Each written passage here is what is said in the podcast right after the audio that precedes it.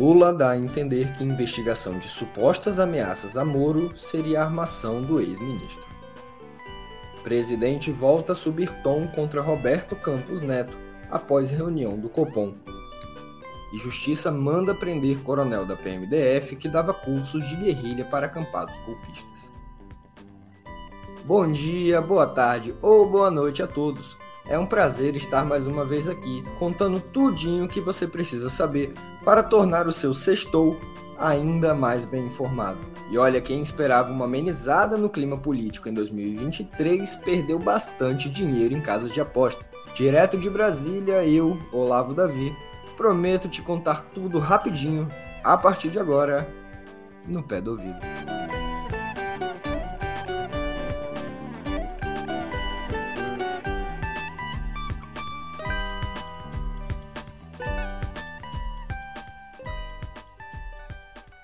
É, e se já havia toda uma trama e diversas narrativas em volta da operação da Polícia Federal contra o PCC, o presidente Lula tratou de deixar o caso ainda mais político.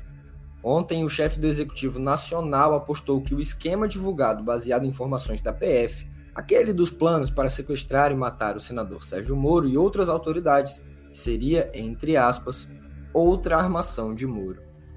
Se for, disse o presidente, ele vai ficar mais desmascarado ainda, afirmou. Segundo a PF, Moro era uma das cinco autoridades visadas pelos criminosos e teria entrado na lista por ter determinado, quando era ministro da Justiça, a transferência de líderes da facção para presídios federais. Desde fevereiro, ele andava com escolta da Polícia Legislativa devido às ameaças.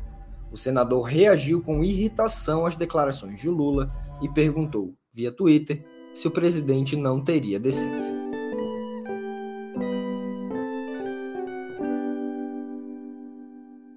E em apuração da casa, nossa repórter especial aqui em Brasília, Luciana Lima, conta que a desconfiança de Lula e de seus aliados se deve ao fato de a operação da PF ter sido determinada pela juíza Gabriela Hardt, que era substituta de Moro na 13ª Vara, em Curitiba, e ter acontecido um dia depois de o presidente dizer em entrevista que quando estava preso só pensava em foder esse Moro.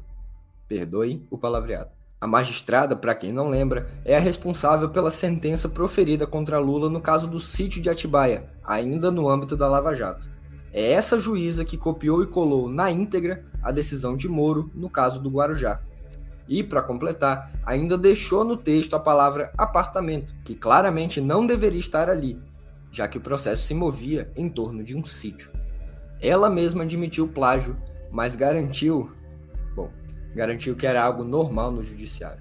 Voltando ao caso Moro, entre as provas obtidas pela PF está uma troca de mensagens na qual integrantes do PCC planejavam o sequestro de Moro no dia 30 de outubro do ano passado, também conhecido como o dia do segundo turno das eleições.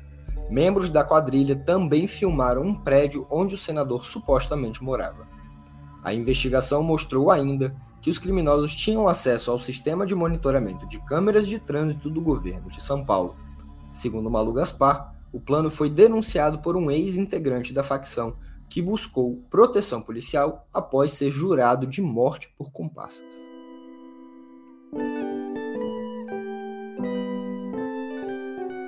Bom, da página policial, Lula pula agora para a parte econômica, mas ainda sob melindres. O petista voltou ao ataque contra o presidente do Banco Central, Roberto Campos Neto. Segundo o chefe do executivo, Campos Neto não tem explicação para a manutenção da Selic em 13,75% ao ano.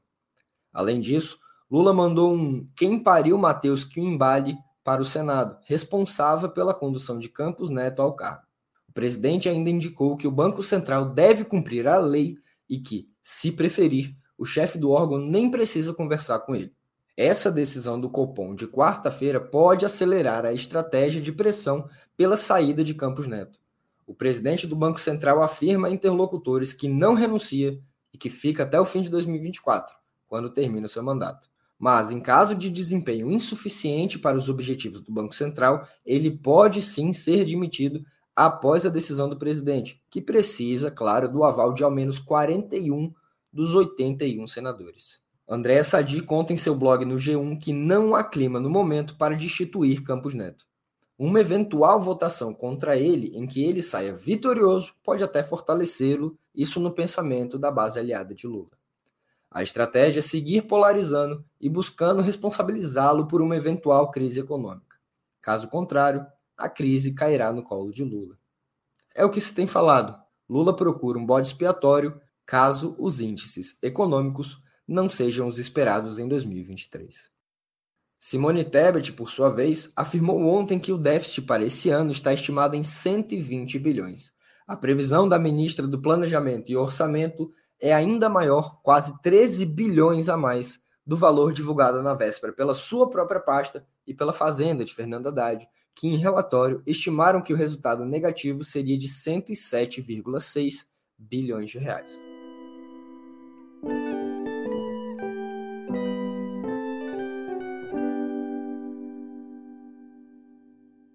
Voltando rapidamente no tempo, voltando para 8 de janeiro, a PF prendeu ontem o major da reserva da PM do Distrito Federal, Cláudio Mendes dos Santos.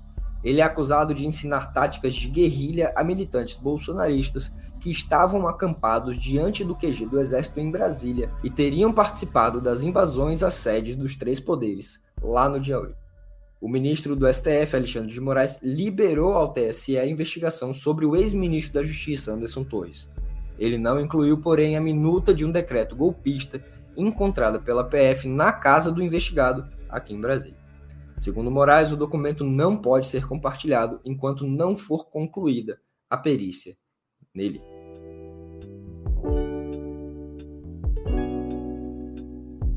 A gente deixa o noticiário político porque o Lola Palusa está de volta. Após o hiato da pandemia e no ano passado um retorno triunfal marcado pela política, o Lola Palusa Brasil começa hoje em São Paulo sua edição de 2023. A cantora norte-americana Billie Eilish é a principal atração da noite de hoje, precedida pelo rapper Lil Nas X. No sábado será a vez do duo norte-americano 21 Pilots fechar a noite, enquanto o rapper Drake vai encerrar o festival no domingo. Na nossa newsletter você encontra a programação completinha. A apresentação do Drake é motivo de muita preocupação para os produtores. No último fim de semana, na edição argentina do Lollapalooza, ele proibiu a transmissão de seu show minutos antes de entrar no palco, como já havia feito no Rock in Rio em 2019. Outro problema, agora para o público, é a greve do metrô de São Paulo. Há um esquema especial de ônibus e uma estação de trem a 850 metros do Autódromo de Interlagos, onde acontecem os shows. Atenção também ao que pode e que não pode ser levado para o festival. Garrafas, embalagens rígidas e capacetes, por exemplo, não entram. E por falar em proibido, proibidão, o Lula 2023 começa com um registro altamente vergonhoso. Cinco homens foram resgatados em situação análoga à escravidão na preparação do evento. Eles trabalhavam como carregadores de bebidas para uma empresa terceirizada pela Time for Fun, organizadora do festival. Vai ter gibi na ABL sim. Ao menos é para isso que o bruxo e imortal Paulo Coelho está fazendo campanha neste momento. O criador da Turma da Mônica, Marício de Souza, pode contar com o voto do amigo de Raul Seixas. Pelo Twitter, Coelho, que ocupa a cadeira 21 da ABL, declarou voto para o alfabetizador de diversas gerações, incluindo a minha. O momento é agora, escreveu. Maurício disputa a vaga aberta pela morte em janeiro da crítica literária Cleonice Berardinelli. Ainda assim, o nome mais cotado para a vaga é o do filósofo Ricardo Cavalieri. A eleição acontece na próxima segunda-feira. E má notícia para o Nerdverso, hein? A CCXP, o principal evento de ficção científica e fantasia no Brasil, anunciou ontem os preços do primeiro lote de ingressos. Os valores vão de 160 reais, que é uma meia entrada para um dia de evento, a exorbitantes R$ 12.500 pelo pacote Full Experience para quatro dias. R$ 12.500 para quatro dias. A CCXP deste ano acontece entre 30 de novembro e 3 de dezembro em São Paulo. E a venda? A venda começa no dia 6 de abril no site oficial do evento.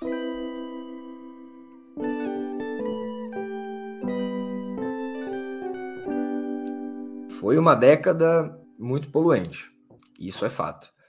Um relatório divulgado nesta quinta-feira, ontem, pelo Observatório do Clima, revela um aumento de mais de 40% nas emissões de gases do efeito estufa no Brasil entre 2010 e 2021, passando de 1,7 bilhão de toneladas para 2,4 bilhões. Quando comparadas às emissões líquidas, ou seja, tirando os gases removidos por florestas, o número sobe de 1,3 bilhão para 1,7 bilhão de toneladas. O desmatamento é apontado como principal responsável pela alta, com 49% das emissões no país em 2021. No mesmo ano, houve um acréscimo de 83% nas emissões brutas no uso da terra e florestas em todos os biomas em relação a 2010.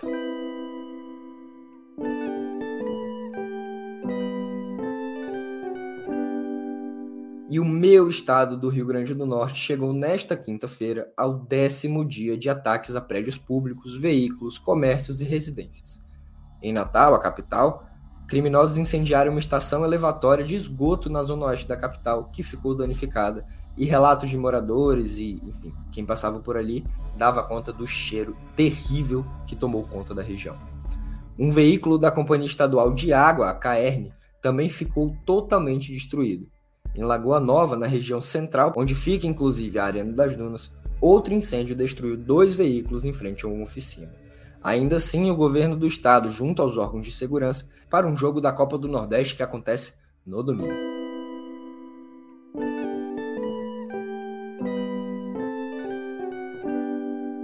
Bom, saindo da Terra e olhando para cima, pela primeira vez uma tempestade de poeira foi observada fora do sistema solar o telescópio James Webb detectou o fenômeno no exoplaneta VHS 1256b, localizado a cerca de 40 anos-luz da Terra. As partículas de poeira são formadas por pequenos grãos de silício e oxigênio, dando uma aparência de névoa rochosa. O planeta em questão é semelhante a Júpiter, mas tem um tamanho de 12 a 18 vezes maior.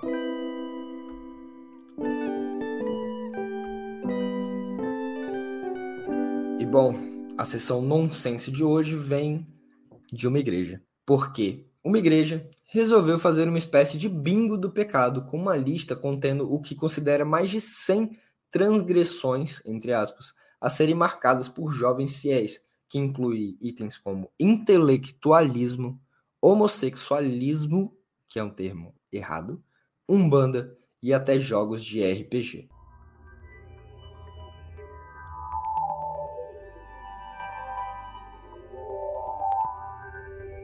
Como adiantamos ontem, o CEO do TikTok, Xu Zichu, defendeu o aplicativo nesta quinta por mais de cinco horas diante do Congresso dos Estados Unidos. O depoimento ocorreu em meio a um acirramento das preocupações no país sobre uma possível influência e abuso pelo governo chinês no funcionamento da rede social. No depoimento, deputados acusaram o TikTok de ser anti-americano e questionaram os laços da empresa mãe do aplicativo, a ByteDance, com o Partido Comunista Chinês.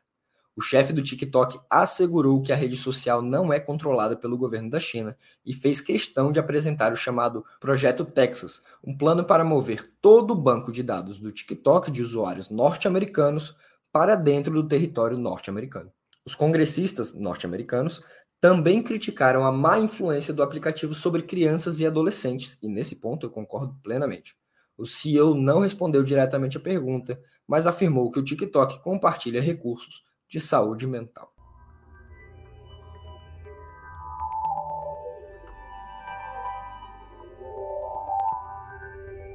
Falar em redes sociais, o Twitter vai começar o processo de eliminação do selo de verificado para contas relevantes. Essa ação pode afetar perfis famosos de celebridades, artistas e jornalistas, e eu vou além: pesquisadores, políticos, qualquer tipo de pessoa de relevância na rede social, por seu conteúdo, pode perder esse selo.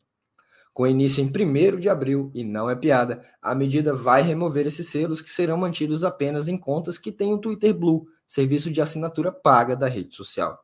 Além disso, o Twitter lançou ontem o recurso de organizações verificadas, em que empresas verificadas pagam uma assinatura de mil dólares para que a plataforma mantenha o selo de verificação dourado em suas contas.